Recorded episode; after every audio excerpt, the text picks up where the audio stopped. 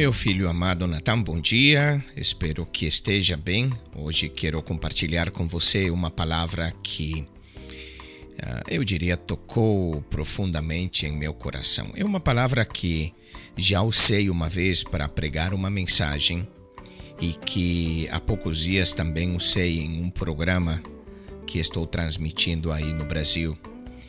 E hoje, dando uma revisão, eu disse: Uau! Eu quero compartilhar isto com Natan. Eu creio que pode ser de muita ajuda para você e para outras pessoas, talvez, que venham escutar este áudio. Sabe, quando a gente dá uma olhada ao Antigo Testamento, as coisas que aconteceram, como Deus tratou com o povo de Israel, nós podemos ver ali, nessas histórias, eventos, circunstâncias, podemos ver a igreja, podemos ver a nossa vida, em certa maneira. Por exemplo, a gente fala do Egito como sendo sinônimo do mundo, do sistema que está embaixo do controle do inimigo.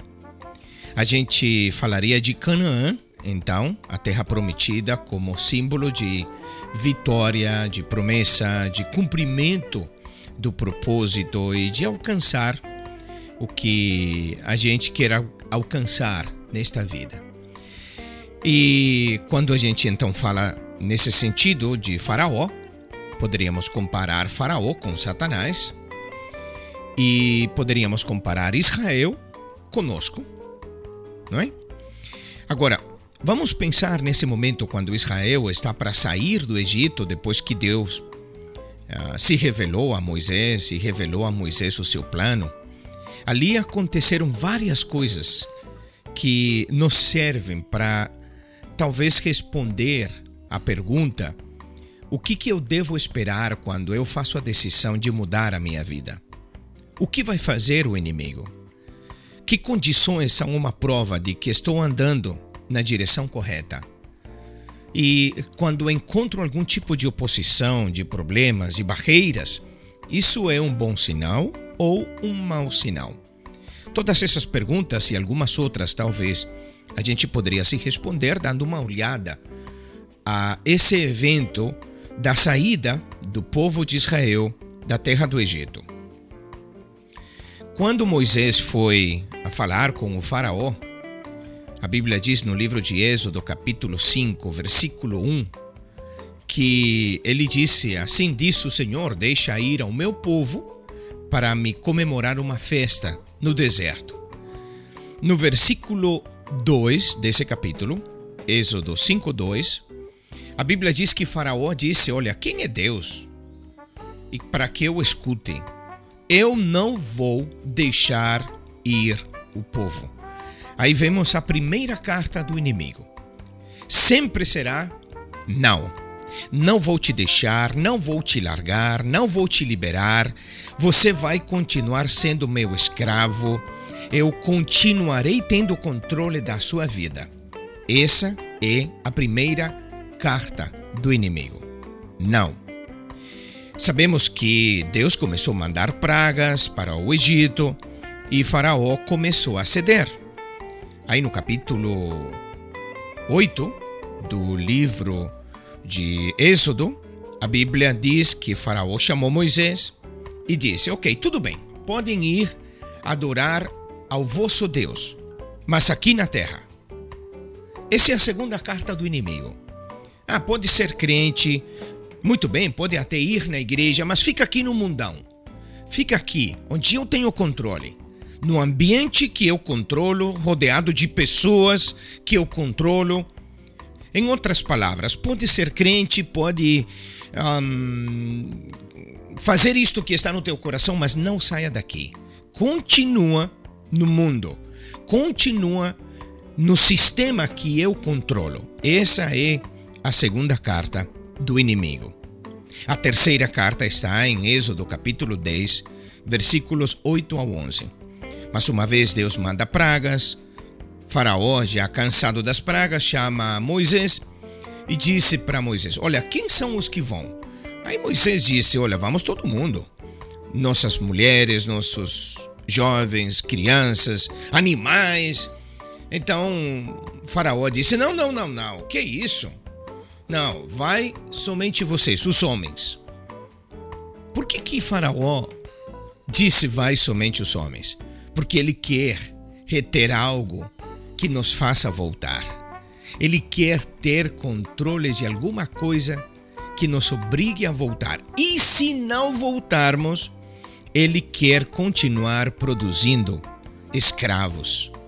Então, ele vai buscar sempre uma coisa da nossa vida que ele possa dominar, que ele possa controlar, para continuar produzindo escravidão, mesmo que nos dê certa liberdade.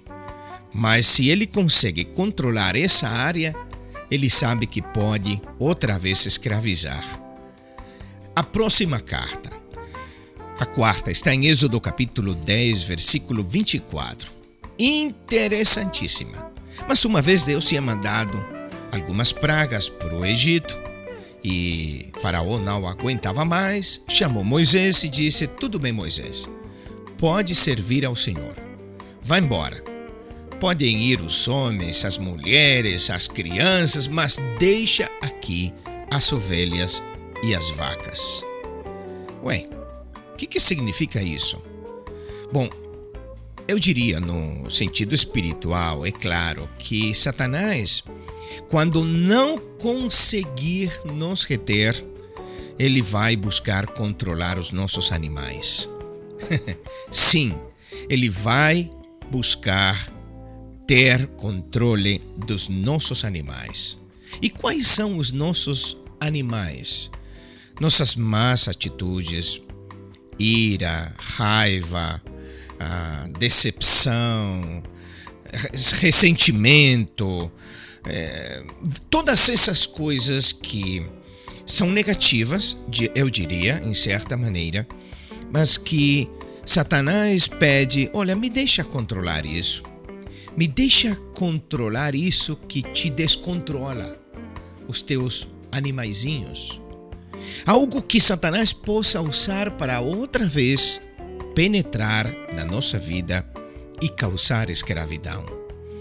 Mas a gente tem que se resistir, como fez Moisés.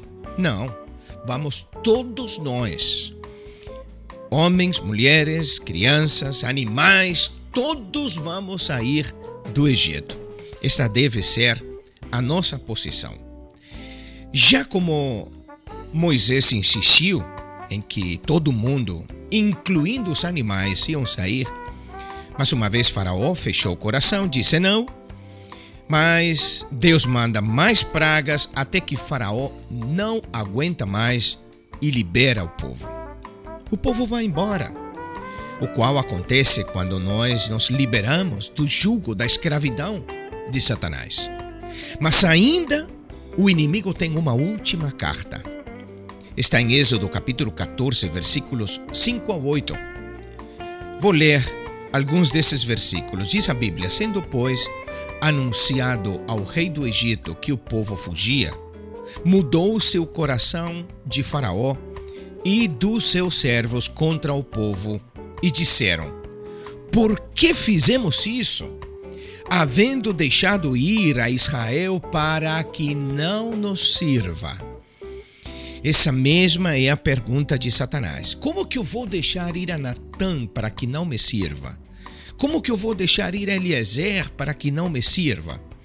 E a Bíblia diz que ele aprontou seu carro, seu exército e perseguiu a Israel. Aí, meu filho, está a última carta do inimigo. Satanás sempre vai te perseguir. Satanás não vai ficar tranquilo de braços cruzados, dizendo: ai que pena, perdi o Natan, o Natan foi embora. Não! Satanás nunca vai desistir de você. Satanás vai continuar te, pro, te procurando, te perseguindo, tentando te escravizar novamente. Isto é uma coisa que você tem que ter em mente e estar sempre alerta. Esta batalha, lamentavelmente, só vai terminar quando a gente atravessar do outro lado e estiver para sempre com o Senhor. Por enquanto, o inimigo continuará usando as suas cartas.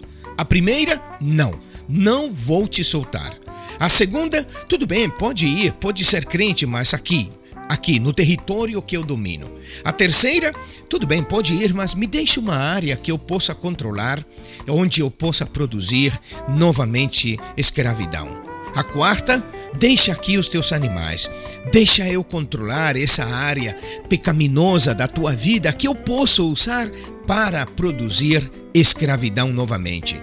E a última carta, tudo bem, pode ir, mas eu vou te perseguir. Meu filho, mantenha isso em mente.